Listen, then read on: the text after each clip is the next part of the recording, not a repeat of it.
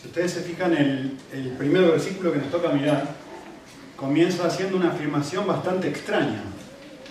Miren cómo comienza el versículo 11. Dice, mirad con qué letras grandes os escribo de mi propia mano. Y dice, pero Pablo, ¿qué estás diciendo? ¿Por qué, ¿Por qué incluís eso? Les explico lo que está diciendo. Es muy simple. Está diciendo todo lo que se ha escrito antes lo escribió un amanuense, lo escribió otra persona a la cual yo le estaba dictando. ¿Sí? Pero lo que voy a escribir ahora, lo estoy escribiendo yo con letras grandes, probablemente se estaba refiriendo a mayúsculas. Y con mi propia mano. ¿Por qué está haciendo eso? Es muy claro, ¿no? Está diciendo, quiero que prestes atención a lo que voy a decir a continuación. Así que yo te pido lo mismo. Quiero que prestes atención a lo que voy a decir ahora. ¿Sí? Y quiero que prestes mucha atención antes de enojarte con lo que voy a poner en la pantalla, porque parece una contradicción, pero es lo que está diciendo el pasaje. El texto está diciendo esto, miren, dice, los que desean agradar en la carne tratan de obligaros a que os circuncidéis presta atención a lo que estoy diciendo. Te voy a traducir, está hablando de los falsos maestros, ¿no? ya hemos hablado un montón sobre esto. Te voy a traducir en simple lo que Pablo está diciendo. Pablo está diciendo esto, que los falsos maestros enseñan que la vida cristiana se trata de obedecer los mandamientos que Dios nos ha dado. Lee bien, ¿eh? Fíjate en la pantalla. La vida cristiana se trata de obedecer los mandamientos que Dios nos ha dado. Y Pablo dice, escucha bien, te estoy escribiendo con letras grandes. Esto es incorrecto. Esto está mal. Esto es una herejía, esto es antibíblico, esto no se corresponde con la enseñanza que Dios nos ha dado. Por eso hace el énfasis. Lean bien lo que dice el pasaje. Lo hemos hablado muchas veces. Esta gente está diciendo, bueno, creer en Jesús está muy bien, está muy bien. Pero además de creer en Jesús, para que Dios te acepte, tenés que hacer esto, esto, esto y esto. Tenés que obedecer este mandamiento, en este caso circuncidarse. Y si haces esto, entonces Dios va a estar contento contigo. Es decir, ser un cristiano maduro, ser un cristiano completo, ser un cristiano, no uno de los, eh, truchos, como decimos en Argentina, de los, de los malos, de los mediocres, es hacer esto que está en la pantalla. Obedecer todos los mandamientos de Dios. Y Pablo dice, mirá, con mi propia letra, grande, te quiero decir, esto es lo que enseña un falso maestro. Yo te pregunto a ti, ¿y para ti? ¿Qué es ser un cristiano maduro? Porque esto es lo que esta gente está diciendo. Ser un cristiano maduro es hacer estas cosas, los mandamientos que nos ha dado. Hay algunas personas que dicen ser un cristiano maduro es venir todos los domingos a la iglesia. Ahí sos maduro, ahí vas bien. Y miden su vida espiritual en función de cuántas veces va un amigo a la iglesia. ¡Pen! diría Pablo. Es una energía. Otra gente piensa, no, yo soy más místico, más eh, espiritual, lo que sea. Eh, la vida espiritual se mide en función de con cuánta regularidad yo oro. Y Pablo diría, no, equivocado. Podría seguir un montón, ¿eh?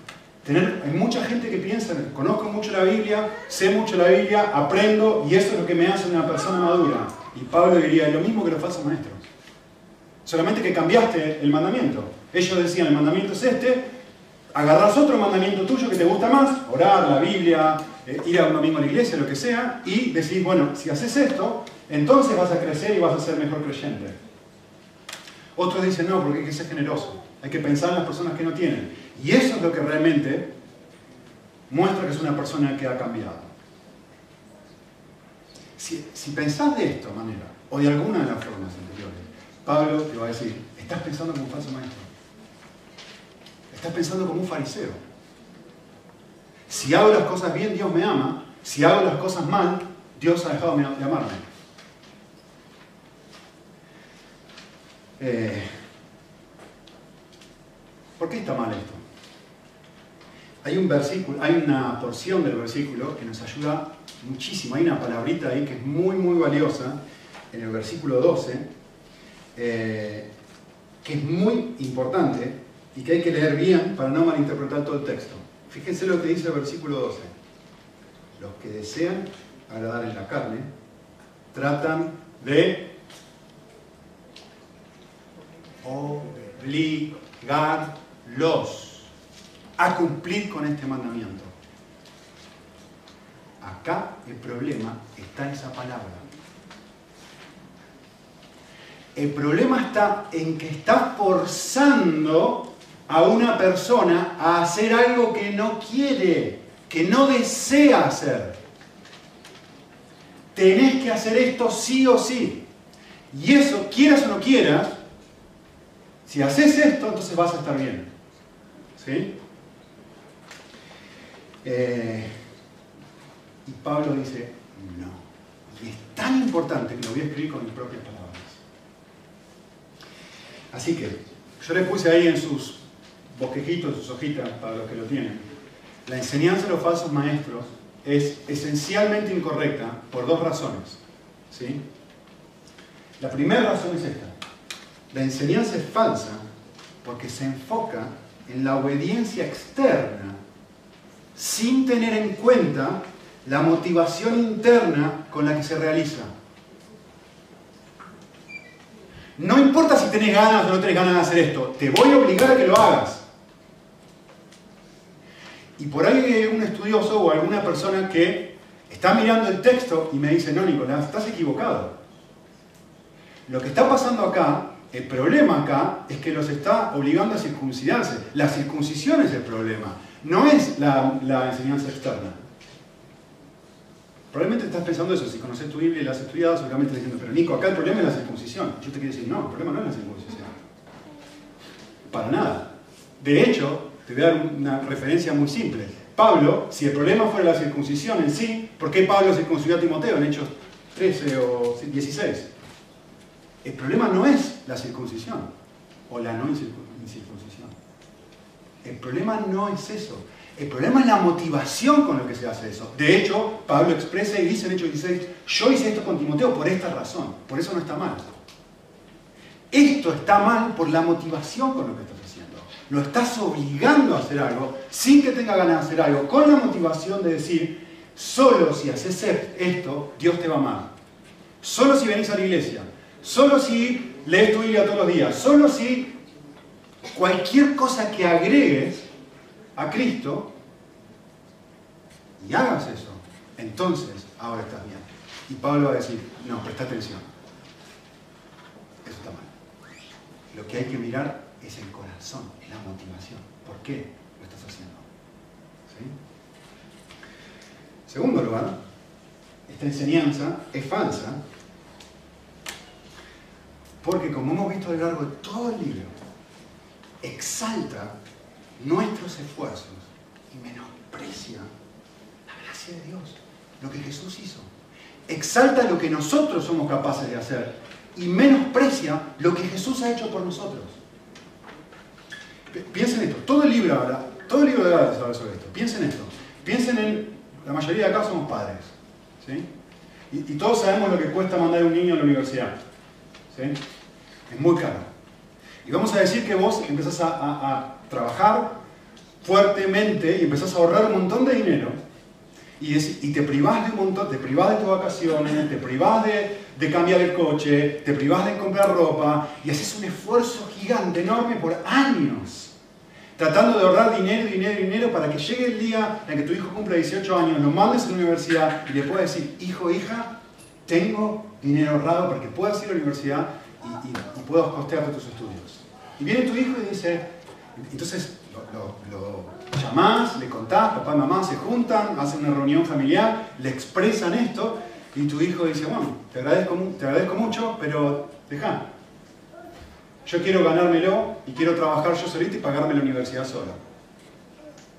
Quiero que pienses bien esto. ¿eh? No estoy diciendo que hacer eso está mal, que la respuesta del hijo está mal. De hecho, muchas culturas es lo que normalmente se hace, ¿no? Lo que quiero decir, lo que dice ahí, lean de vuelta. ¿Qué hace esta actitud del hijo? Exalta su propio esfuerzo, menosprecia el esfuerzo de los padres. Yo me lo voy a ganar. No te necesito. Yo solito puedo. ¿Se entiende? Cuando pensamos en este ejemplo, uno lo puede poner como algo hasta loable, ¿no? Que un hijo haga eso y puede ser que sea loable. No, estoy diciendo, no estoy en contra de esto. ¿sí? Pero quiero que pienses, mira cómo cambia la cosa cuando se trata de esto. Miren la pantalla.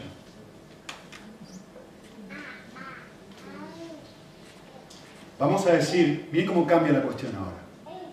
Vamos a decir que estamos en un campo de concentración. Y vos o tú te robás algo el campo de concentración. Lo que sea, una comida, un pedazo de ropa y te descubren los, las guardias campo de concentración. Saben quién, están buscando quién ha sido. Y si te encuentran te matan. ¿Sí? Y yo digo a ustedes, yo te digo a ti, si vos fuiste la persona que hiciste eso y que van a matar, yo digo, un segundo. Mica, Tommy, mis hijos. Yo, un segundo, yo voy a hacer algo. Yo voy a dejar que maten a mi Tommy. Voy a entregar Tommy para que lo maten con el objetivo de que vos no mueras. Aunque vos fuiste el que robó lo que sea. Y, yo sé que todos ustedes están pensando, ¿estás loco? Nadie jamás haría eso. Vos no harías eso. Yo no haría eso cuánto amor tiene que haber en esa persona de la que estamos hablando para que yo esté dispuesto a dar a mis hijos por esta persona que encima robó. Y esta persona se, dice, bueno, sí, gracias. Ah, gracias, muchas gracias, muchas gracias, muchas gracias. Y le pegan un tiro a mi nene. Le pegan un tiro a mi hija. Y un ratito después viene esta persona y dice, ¿sabes qué? Lo estuve pensando un poquitito mejor y la verdad no me gusta que me regalen nada. Voy a hablarle a los guardias y decirles que yo fui que lo rompí y voy a ver si me dejan limpiar alguna ventana o barrer el patio a ver si me perdonan. ¿Se entiende lo que está pasando? Ensalza mis propios esfuerzos. Menosprecia lo que Dios hizo en la cruz por mí. No, no, no. Tenés que hacer esto para que la cosa vaya bien. Tenés que ir a la iglesia, tenés que esto, tenés que lo otro. Y Pablo dice, presta atención. ¿Entendés lo que pasa cuando algo así sucede? ¿Entendés lo que pasa cuando nos ponemos esos anteojos de que la vida cristiana se trata de que yo obedezca? Y Pablo dice, presta mucha atención. Esto no es así. Esta es la enseñanza de los falsos maestros. Y esto es lo que muchas veces nosotros pensamos. Lo próximo que el texto va a abrir o a mostrar es cuáles son las motivaciones de esta gente. Fíjense, dice en versículo 12, están tratando de obligarlos a circuncidarse y me da su primera motivación. Miren el final del versículo 12. Simplemente para no ser perseguidos a causa de la cruz de Cristo. Me abrió la puerta del corazón de los falsos maestros me dijo, esto es lo que hay debajo. Esta es la razón, ¿se acuerdan del iceberg, no? Esta es la razón por la cual ellos están haciendo estas cosas. Y la razón es muy simple. Están tratando de minimizar su sufrimiento. No quieren pasarla mal. No quieren sufrir por causa de la cruz. Escuchen bien lo que voy a poner ahora en la pantalla. Porque esto aplica a nuestra vida de una forma una forma cotidiana de... A ver, no, no pasa un ratito sin que luchemos con esto.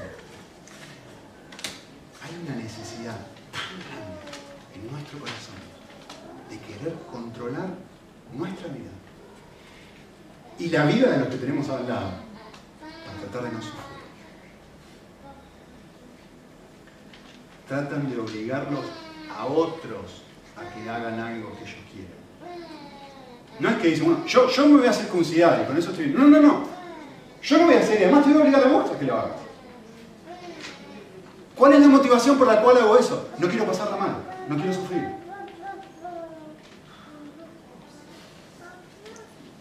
¿Cuántas de mis decisiones diarias tienen este objetivo? Eh, les digo la mía, ¿sí? Vamos a traer esto a, la vida todos los días. Le digo la mía, una, muy simple. Eh, la crianza de los niños. Eh, el matrimonio y los niños sacan lo peor de uno. ¿Qué es el objetivo de Dios? Sacar lo peor de uno, justamente. Para eso nos lo dio. Tengo tres reacciones con mis hijos. Me, he dado cuenta que tengo tres reacciones con mis hijos. Una es la, reacción de que cuando ellos hacen algo que no tienen que hacer, me enojo y me frustro. No, suelo gritarles, pero, pero sí me enojo y, no les hablo con, amor. Reacción número uno. Eh, reacción número dos, les hablo con paciencia, con amor y los ayudo a entenderse y a entender la vida y explicarles por qué hicieron lo que hicieron. Esa es la reacción número tres, mejor dicho, la ideal. Pero hay una reacción en el medio. La reacción en el medio es esta, miren, se las voy a escribir. Estoy mirando el partido de Barça y estoy cansado y quiero estar con mi comidita y algo para tomar bien fresquito y no quiero que nadie me interrumpa y los niños se están peleando al costado. Y, no, tengo, no quiero reaccionar mal, pero tampoco tengo ganas de frenar lo que estoy haciendo para tomar el tiempo y hablar con ellos y hacer todo un proceso de enseñanza y de ayudarlos a ver el corazón de por qué ellos están desobedeciendo. Entonces, ¿saben lo que hago? Soy un autoritario. ¡Paren! y paran, porque son bastante obedientes dentro de todo. Y, y, paran. ¿Cuál fue la motivación para hacer, de obligarlos a hacer lo que yo quiero que ellos hagan? Fue ayudarlos a pensar, hijos, Minka, Tommy, han hecho del iPad, de segunda forma el iPad, han hecho de este jueguito del iPad su tesoro y han abandonado a Cristo como tesoro de su vida. Déjenme ayudarles a darse cuenta de por qué se están peleando y de cuál es la razón y de cómo podrían dejar de pelearse. No, ¿saben lo que hago? Les doy un mandamiento para que cumplan. Porque me resulta más rápido y más fácil. Porque quiero controlar mi vida y quiero controlar su vida para evitar tener que sufrir perder el partido Barça. Y si sos de Madrid, da igual. Es el Madrid. O es el Málaga, que ayer perdió, el Barça. Eh, ¿Se entiende? Son cosas pequeñitas, son cosas de todos los días, son tonterías. La vida cristiana no son grandes decisiones, son decisiones pequeñitas, chiquititas en donde constantemente soy confrontado con esta realidad que digo, estoy viviendo para mí, no pasa ni cinco minutos que me paso viviendo para mí y trato de controlar todo para que mi pequeño reino de felicidad sea como Blancanieves y los siete anitos. ¿Cuántas de mis decisiones están enfocadas en controlar a mi compañero de trabajo, a mi jefe, a mi esposa, para que yo no tenga que... La escucho. Ayer una noche, por ejemplo. La escucho. Mi mente está en otro lado. El partido Barça, entre paréntesis, estaba. Y ella se da cuenta.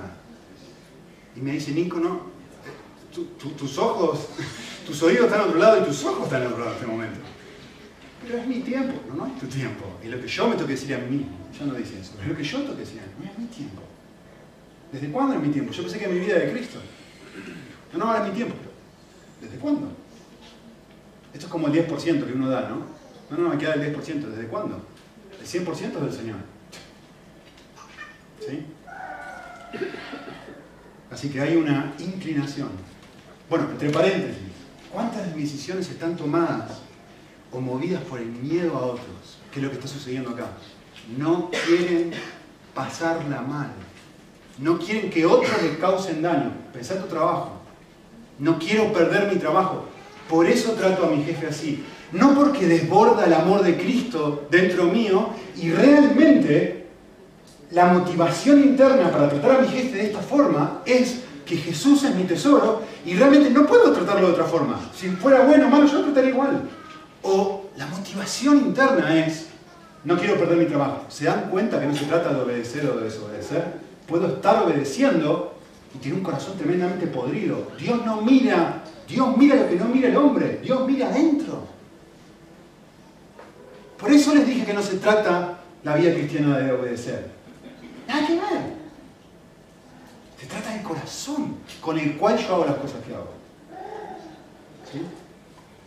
Así que hay una inclinación dentro del corazón que busca desesperadamente, escuchen bien lo que voy a decir ahora, evitar lo que no quiero. Constantemente. ¿Cómo hago para evitar esto que no quiero que se me suceda? Controlo, manipulo, incluso a otras personas, como esta gente. Te obligo a que hagas algo espiritual. ¿Sí? Segunda cosa,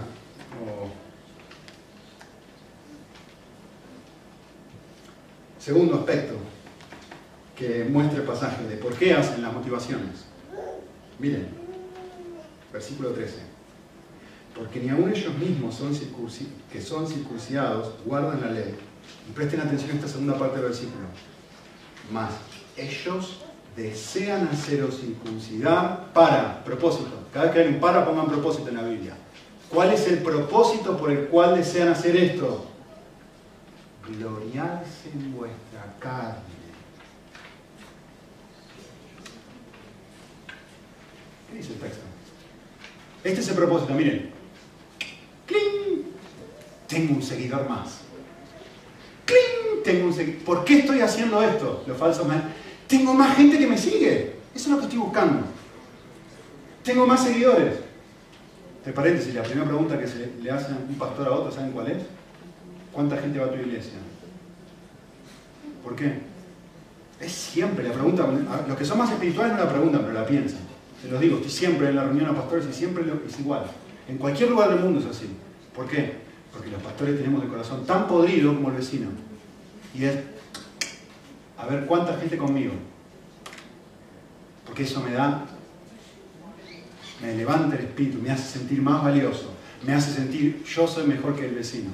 Maximizar el placer es lo que están tratando de hacer. ¿Por qué estoy haciendo esto? No qué es lo que estoy haciendo, no es la circuncisión en sí, sino ¿por qué lo hago? Lo hago porque no quiero sufrir. ¿Cuál es la otra razón? Lo hago porque al hacerlo gano más seguidores y eso me hace una persona más importante.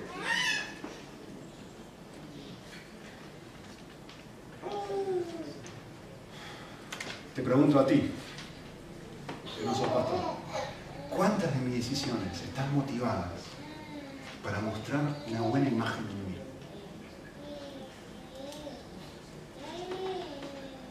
¿Cómo es la vida de los fariseos? Podría decir mucho de esto, pero vamos a avanzar un poquito. ¿Cómo es la vida de los fariseos? Tercer cosa. Lo dice el versículo 13, lo acabo de leer. A ver, ellos le están pidiendo a esta gente que vivan de esta forma. Esa es su enseñanza. La motivación es no quiero sufrir y quiero robarte gloria, quiero robarte orgullo, quiero sentirme mejor contigo. ¿Sí? Les quiero dar un ejemplo contemporáneo. Mamás, especialmente las mamás. ¿Sí? ¿Por qué querés que tu hijo obedezca? No, no, yo quiero que mi hijo sea obediente, especialmente en la iglesia, acá. Y uno dice, ¿qué? ¿por qué querés que tu hijo obedezca? ¿Por qué te da te enerva, te enoja y te da muchísima bronca cuando estás en público y no te obedecen. Es por la gloria de Dios y porque sentís carga que tu hijo se está alejando de Jesús o porque te da vergüenza cómo quedar.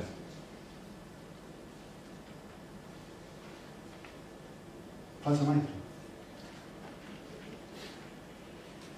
Bueno, yo lo hago porque no me quiero perder el partido del Barça. ¿Y vos, mamá? Quiero que digan qué obedientes son mis hijos, qué buenos que son. ¿Por qué van al colegio que van? ¿Realmente por su educación? ¿Por qué usan la ropa que usan? Yo les dije, esto es súper cotidiano, es de todos los días. Y nos confronta, nos confronta a nuestros monstruos. Nos confronta con la realidad de nuestro corazón. Nos confronta con que estamos mucho peor de lo que pensamos. Bueno, a ver, ¿cómo vive esta gente? Ya que son tan exigentes con los demás. Y le dicen, bueno, ustedes tienen que vivir de esta forma. ¿Cómo viven ellos? Lo acabo de leer, versículo 13. Miren lo que dice. Porque ni aún ellos mismos, que son circuncidados, guardan la ley. Esto es fantástico. Les están exigiendo, obligando a otros a que guarden la ley y ellos no la están guardando. ¿Cómo es la vida de ellos? Presten atención, ¿eh? ¿Cómo es la vida de ellos? Se enfocan más en que otros obedezcan a Dios que en examinar lo mucho que ellos mismos están desobedeciendo. Ay.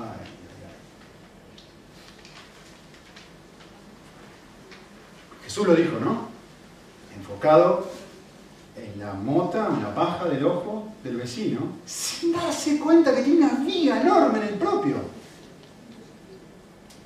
Le están diciendo a otras personas, tenés que hacer estas cosas, y ellos mismos.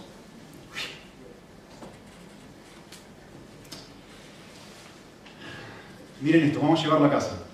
Vamos a tratar de aplicar nuestra vida. Y acá nos va a pegar a todos. ¿eh?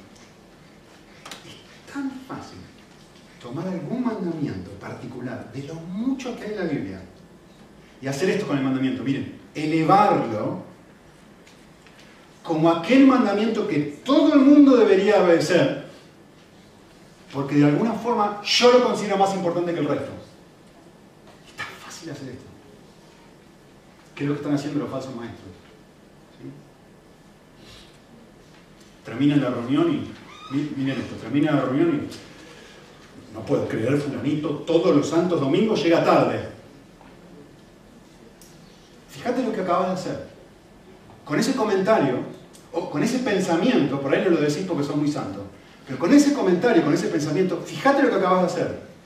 Acabas de elevar una costumbre, o algo que está bien, debería ser, llegar temprano, está muy bien, no digo que esté mal, acabas de elevarlo como un mandamiento que todo el mundo debería hacer, por supuesto porque vos lo estás haciendo. Entonces, como yo lo estoy haciendo, digo que todo el mundo tiene que hacer, lo elevo por encima y miro a las demás personas con una actitud de orgullo y condenación. ¿Por qué? Porque no son como yo, que siempre llego temprano. Porque fulanito, vas a casa, hablas con tu esposa, con tu esposa y dices, yo no puedo creer. Esta es la décima vez que veo la reunión de oración y fulanita no viene. ¿Qué estás haciendo? Estás diciendo, la reunión de oración, estás siendo un falso maestro, estás diciendo, obligando a una persona a tener que hacer algo que debería disfrutar. Llegar temprano, debería disfrutar venir a la reunión de oración, debería ser movido por todo lo que vamos a hablar en la segunda parte del mensaje. Y lo estás obligando, lo estás condenando y hablando con una actitud de superioridad por la única razón que vos estás obedeciendo esa porción de los mandamientos de Dios, que has elevado por encima del resto. Muy bien. No es la forma de vivir la vida cristiana. ¿Cuál es la enseñanza correcta? ¿Cuál es la enseñanza de Pablo? Versículo 14. Contraste, pero. todo lo que vimos a, vengo diciendo hasta ahora es tremendamente importante. Déjenme decirles ahora, con letras gigantes, ¿Cuál es la forma correcta de vivir la vida cristiana? Pero jamás acontezcan que yo me gloríe sino la cruz de nuestro Señor Jesucristo, por el cual el mundo ha sido crucificado para mí y yo para el mundo. Lee el versículo 3 para adelante. Yo te pregunto, ¿cómo hace una persona para cambiar? ¿Cómo puede ser que una persona llegue a ser capaz de hacer semejante afirmación. Miren lo que dice la última parte del versículo. El mundo está crucificado para mí y yo para el mundo. A mí me importa muy poco lo que el mundo tenga para ofrecerme. Yo estoy viviendo para otra cosa. Y uno dice, yo no estoy viviendo así. Yo estoy viviendo para la opinión del resto de las mamás. Yo estoy viviendo para el Barça, yo estoy viviendo para lo que sea. Yo no estoy viviendo... ¿Cómo puede Pablo hacer semejante afirmación de decir, todo, el mundo entero y cualquier cosa que ofrece el mundo está completamente crucificada para mí y que se olvide de mí el mundo, porque no le voy a prestar atención? ¿Cómo hace cualquier ser humano para llegar a semejante nivel de compromiso y de entrega? Por favor, Pablo, decime la fórmula, porque quiero vivir así. No puedo vivir así. Pablo lo escribe con mayúsculas, para que no te lo pierdas. ¿Dónde está el versículo 14? En el medio. Dice así. La parte clave del pasaje, por el cual el mundo ha sido sacrificado para mí. ¿De quién está hablando? De lo que viene antes. De Jesús. De lo que Jesús hizo en la cruz por él. Por esta causa el mundo está sacrificado para mí y yo para mí.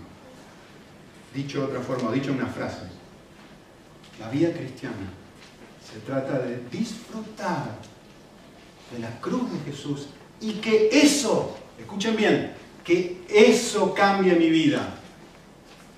Que eso cambie mi vida. Les voy a dar una ilustración que les va a ayudar muchísimo a entender lo que quiero decir con esto. ¿Sí? Y, eh, estoy muy entusiasmado con esta ilustración porque a mí me ayudó. Así que espero que les ayude a ustedes también. ¿Sí? Espero que no se lo olviden. Quiero que piensen por un segundo en, que está sosteniendo un pedazo de carbón. ¿sí? Y, quiero que pienses esto. hace, hace un tiempo atrás escuché a una persona eh, que hizo esta oración. ¿sí? Y yo no voy a decir que esta oración está mal, no me malinterpreten, ¿sí? no voy a decir que no se puede orar así, pero quiero decirme lo que, está diciendo implícitamente la oración. Esta persona dijo esto, dijo, Señor, ayúdame a obedecerte más. Señor, ayúdame a obedecerte más. Yo escuché eso y me puse a pensar, digo, ¿qué está diciendo esta, oración, este pedido? ¿Qué, es lo que está comunicando implícitamente? ¿Sí? Y quiero decirle lo que está comunicando implícitamente. Lo que está comunicando implícitamente es lo que está en la foto. Es que tengo en mi mano pedazo de carbón, que es Jesús. Y estoy diciendo esto. Señor, sos como un pedazo de carbón. Ayúdame a amarte más, ayúdame a obedecerte más.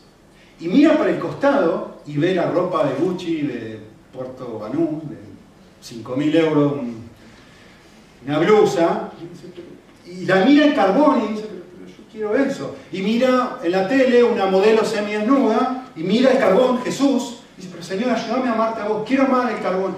Y compara a Jesús, compara lo que la, el mundo ofrece eh, y mira y dice, mira el iPhone 17 y mira a Jesús y dice, no, Señor, te pido por favor que me ayudes a obedecerte. Y dice, ¿y qué ve? en esta comparación. Ve que el iPhone 17 es mil veces mejor que este pedazo de carbón que tiene en la mano. Por supuesto que va, escuchen, ¿eh? Por supuesto que va a desear más el iPhone 17 que el pedazo de carbón que tiene en la mano. Porque el iPhone 17 y la mujer semidesnuda y el Gucci de 5.000 euros es mil veces más bonito y atractivo que Cristo. Entonces la oración que está haciendo es, por favor, ayúdame a hacer lo que no quiero. Ayúdame a obedecerte. ¿Me entienden? Esta clase de oración implícitamente está, cree que yo puedo obedecer. Que implícitamente esta oración se enfoca en mí, en mi persona. Ayúdame a obedecer ayudarme a querer, a, hacer la cosa que odio hacer, elegir el carbón por encima de una modelo semi-desnuda o completamente desnuda. No quiero elegir eso. No quiero hacer eso, mejor dicho. Y miro y lo que tengo en la mano, ¿qué es? Caso de carbón lo que esta, esta clase de oración o esta clase de forma de vivir la vida se trata es enfatiza lo que yo tengo que hacer. Yo tengo que no mirar a la modelo, yo tengo que no comprar ropa en Gucci, yo tengo que no elegir los iPhone 17 y comprarme un Samsung menos 14, qué sé yo, o, un Galaxy 1100, ¿se acuerdan? Entonces, si yo tengo un móvil barato, soy una persona espiritual. Y si tengo un móvil caro, no lo soy.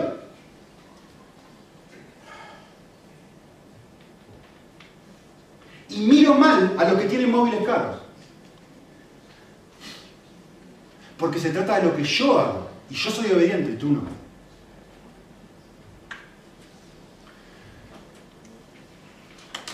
En esta clase de vida cristiana se trata de esforzarme por obedecer. Se trata de, obligar, como dice el texto, de obligar a otro a decir, vení a la reunión de oración. Vení más temprano, hijita, deja de pelearte con tu hermano. ¿Me entienden?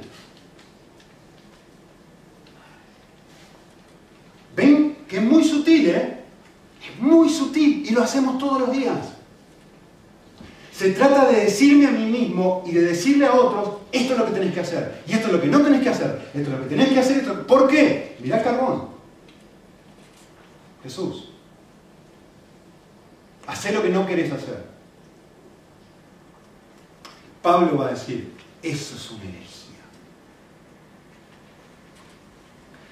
Es más, miren lo que pasa.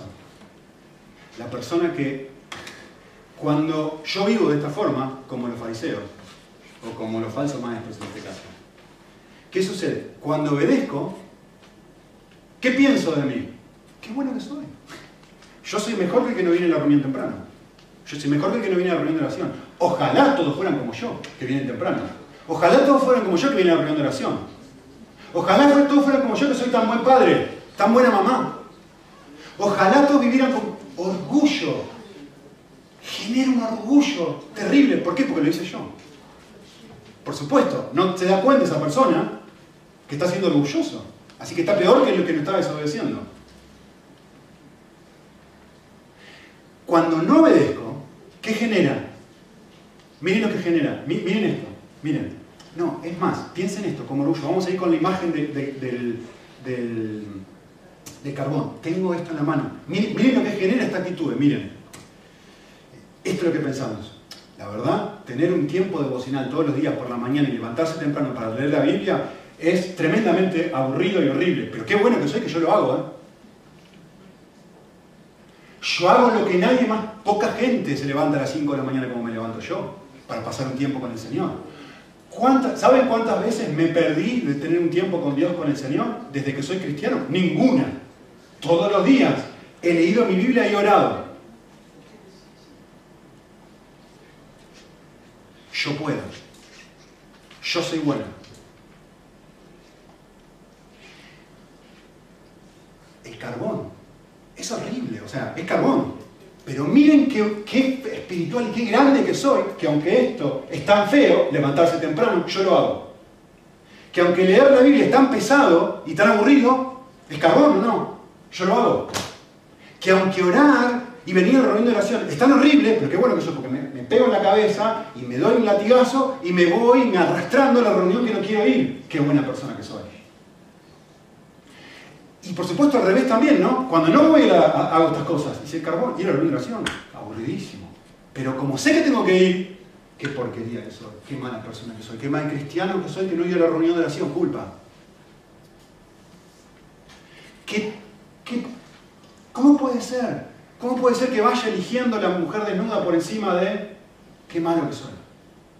Orgullo y culpa. Cuando lo hago bien, me siento bien conmigo mismo. Cuando hago mal, me siento un desastre este estilo de vida que Pablo enfáticamente dice, produce ese tipo de cosas. No vivas así, no te dejes engañar. La vida cristiana no se trata de obedecer a Dios. La vida cristiana se trata de algo muchísimo más profundo que obedecer a Dios. Es lo que nos queda decir ahora con el tiempo que nos queda. Segundo enfoque. ¿sí? El segundo enfoque dice esto. Escuchen bien. El primer enfoque dice, yo creo que, que si me esfuerzo puedo. El segundo enfoque se mira a sí mismo y dice, ¿sabes qué? Me doy cuenta que mi corazón está tan podrido que amo más el Barça que a mis hijos y que a Cristo. Me doy cuenta que amo más la reputación, de cómo quedo como mamá, de lo que realmente amo al Dios que murió por mí. Y digo, por más que lo intente, yo sé que no puedo. Entonces, ¿saben qué hacen? También hacen oración. Pero hace una oración distinta. No hace una oración diciendo, Señor, sos carbón, por favor, ayúdame a hacer lo que no deseo hacer. No, hace la oración que Pablo hizo por los Efesios, diciendo esto, Señor, abrí los ojos de mi entendimiento para que yo pueda ver que no sos carbón, sos una perla. Sos la perla de gran precio, sos la cosa más preciosa del universo. Estoy tan ciego y tan engañado por el pecado, por lo, que me ofrece el mundo, estoy tan ciego que no puedo ver que no sos carbón, sos una perla. Y de repente el enfoque no está en lo que yo tengo que hacer para estar bien delante de Dios. De repente el enfoque está en la persona de Cristo y uno dice, yo no puedo creer que haya un Dios que haya alguien tan bueno que después de 25 años de ser mamá y ser cristiano, todavía me dé cuenta de lo sucio que está mi corazón y lo podrido que está, que predico para la gloria de los hombres, que hago la, cena del Señor para la gloria de los hombres, que hago los anuncios para la gloria de los hombres, que canto para... que todo lo que hago está lleno de motivaciones tan podridas, que hasta que vengo acá a vestir una forma con una motivación podrida. Y sin embargo Él me ama. Y vuelvo a ver la cruz otra vez y digo, no puedo creer que haya un Dios que tenga un corazón con semejante cantidad de incondicionalidad por mi persona. Lo que esto hace es enfatizar la belleza, la grandeza, lo precioso de la obra de Jesús.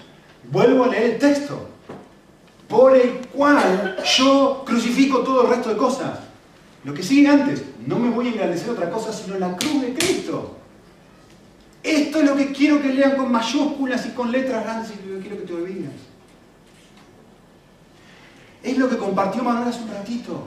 Es recordar que cuando vuelvo a apropiarme del Evangelio, me produce un sentido de tremenda paz, a pesar de mi propio pecado, a pesar de mis luchas.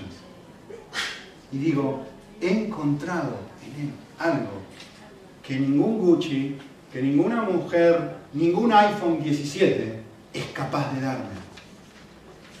Y vuelvo a eso y digo, esto es la cosa, Cristo es la cosa más atractiva del planeta.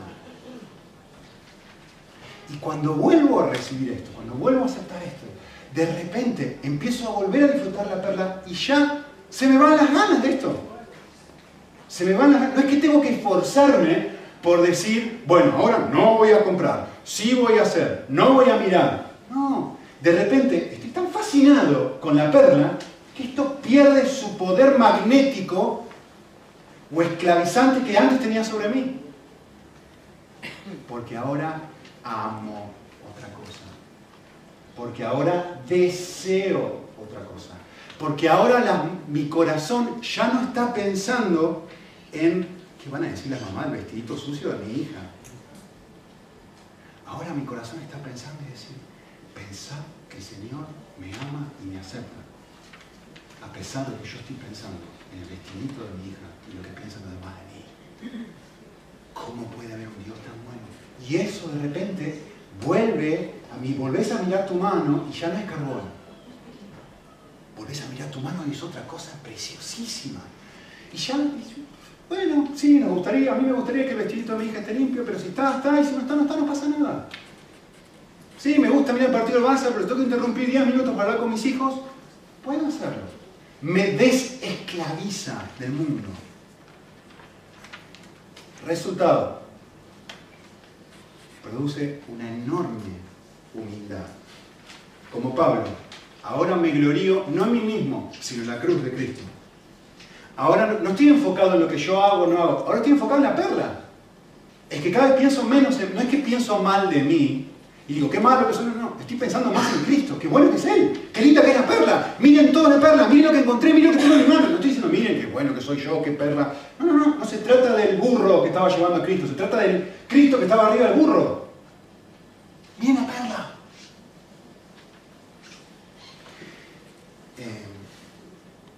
Produce una tremenda libertad. Ya me importa poco lo que piensan las otras mamás. Ahora no me siento tan atado al partido de fútbol. Libertad real por primera vez.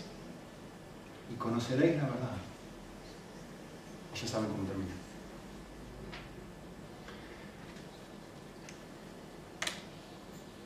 Que nadie en nuestra congregación diga que el Evangelio es solamente para la gente no creyente.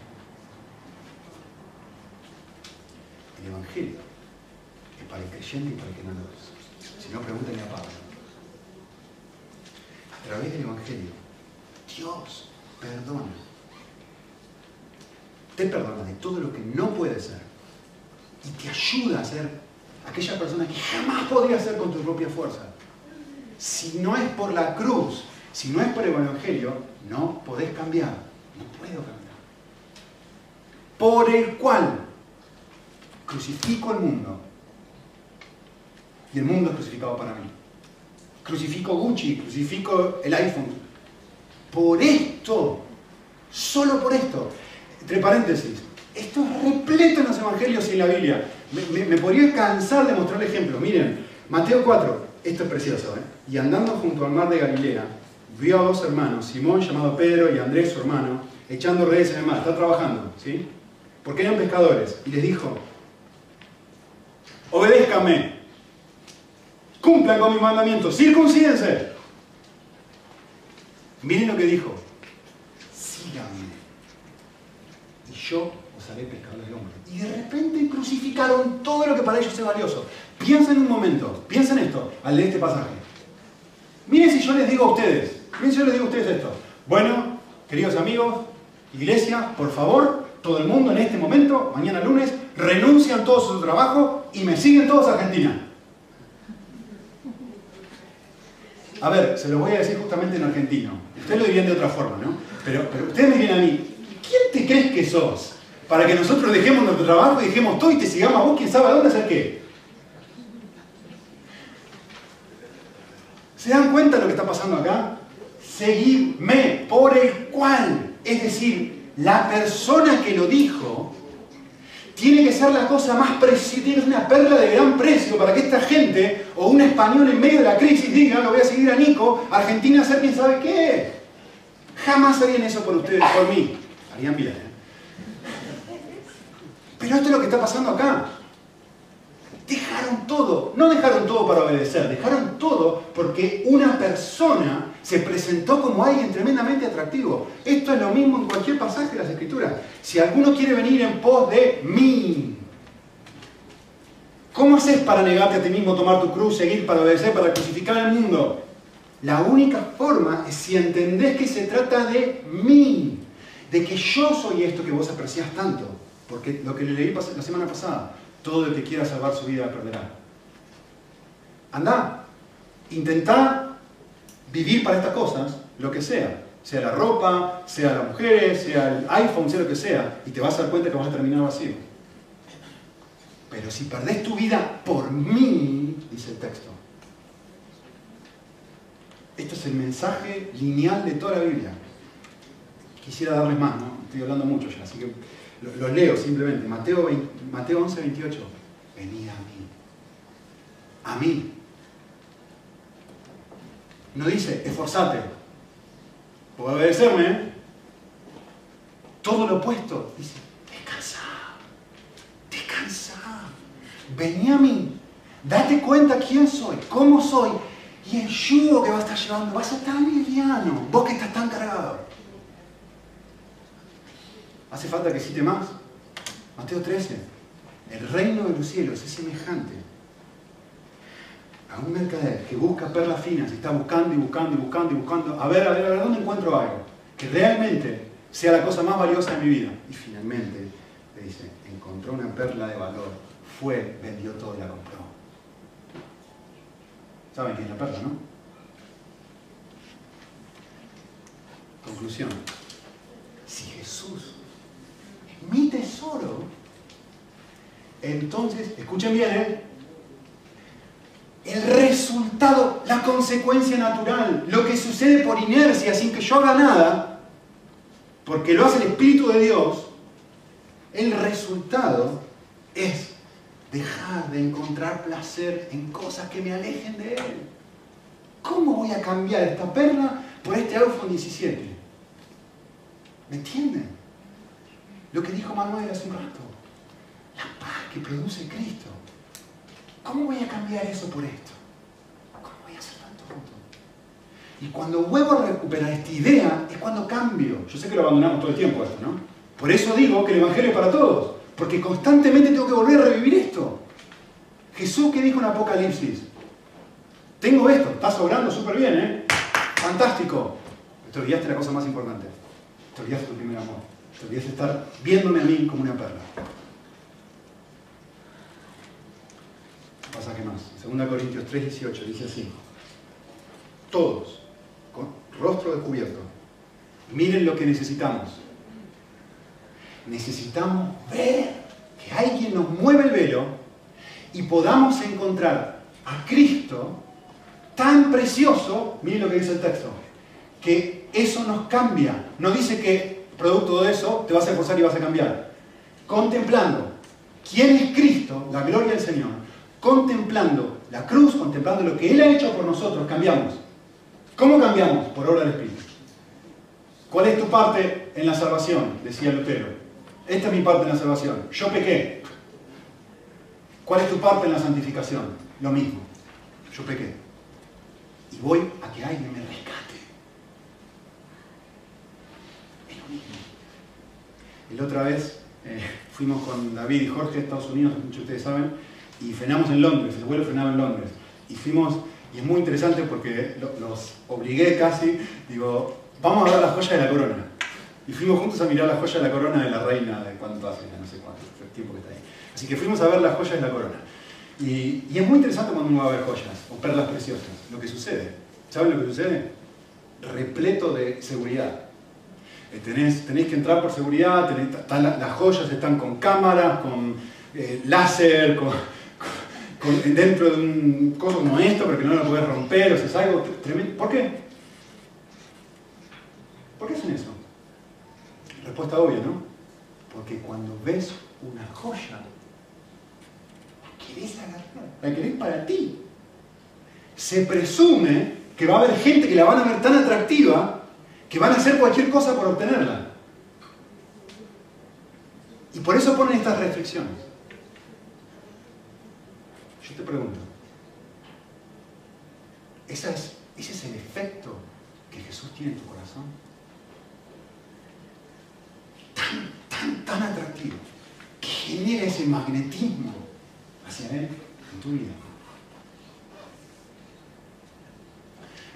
¿Saben qué pasa cuando esto no está presente en nuestro corazón? Sucede lo que sucedió con Colón, cuando fue a, América, cuando descubrió América.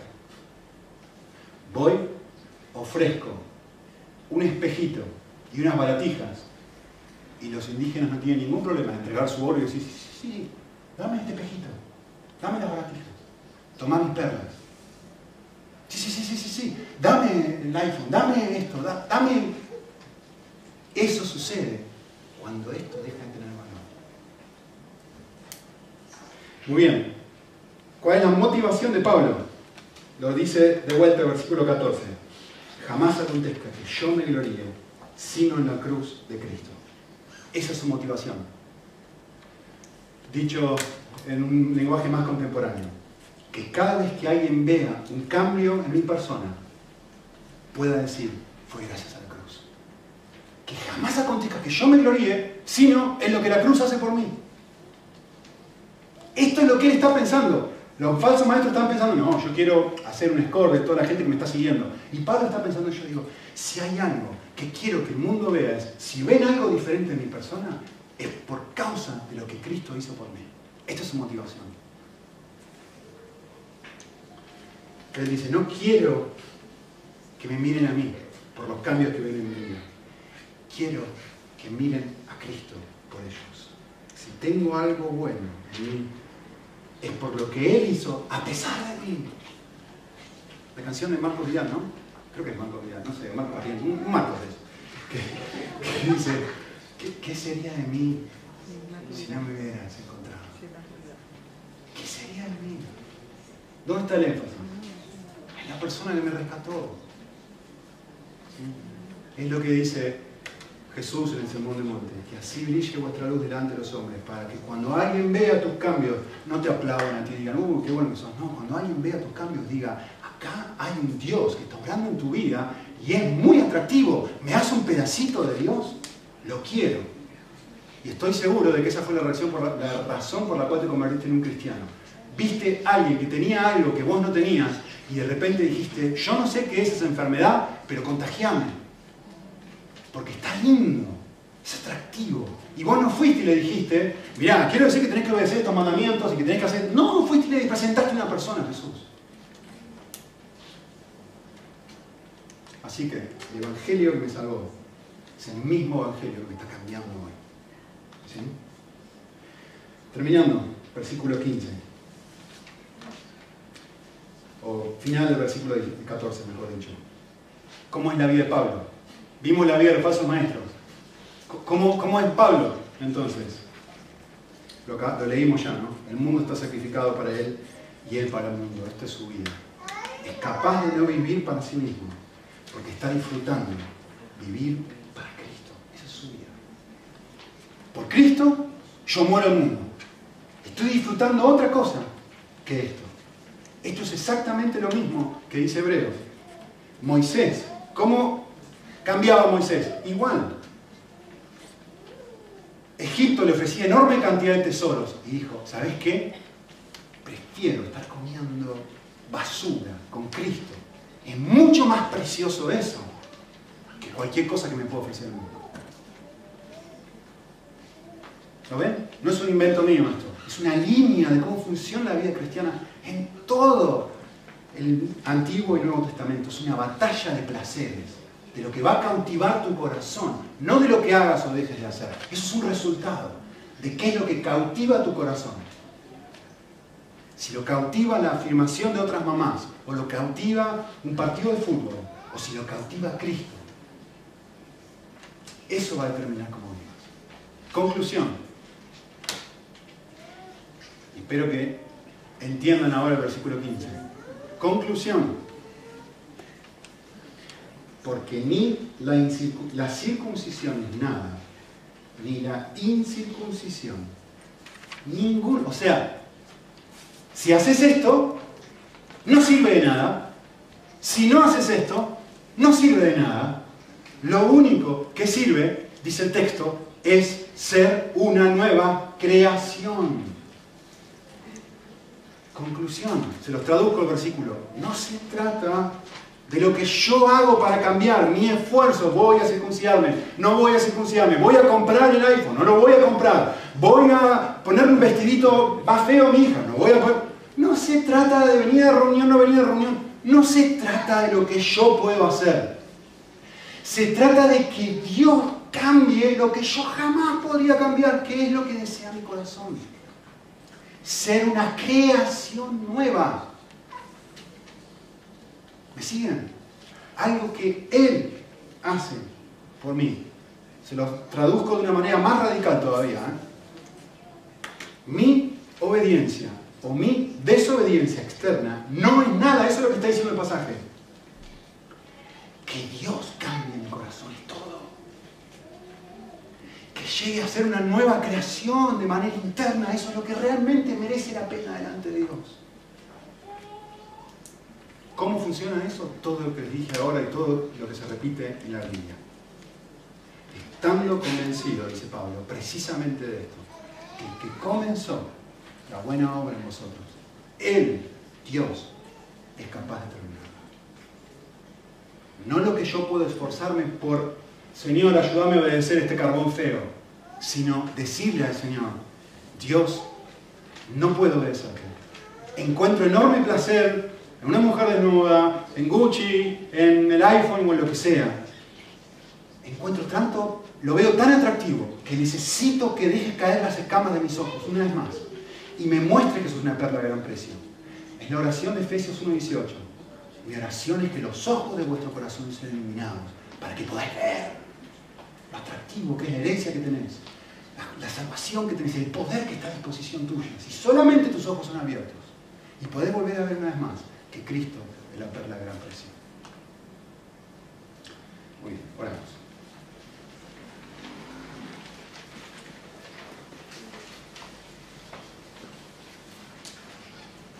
Señor, realmente oramos por un avivamiento en nuestro corazón.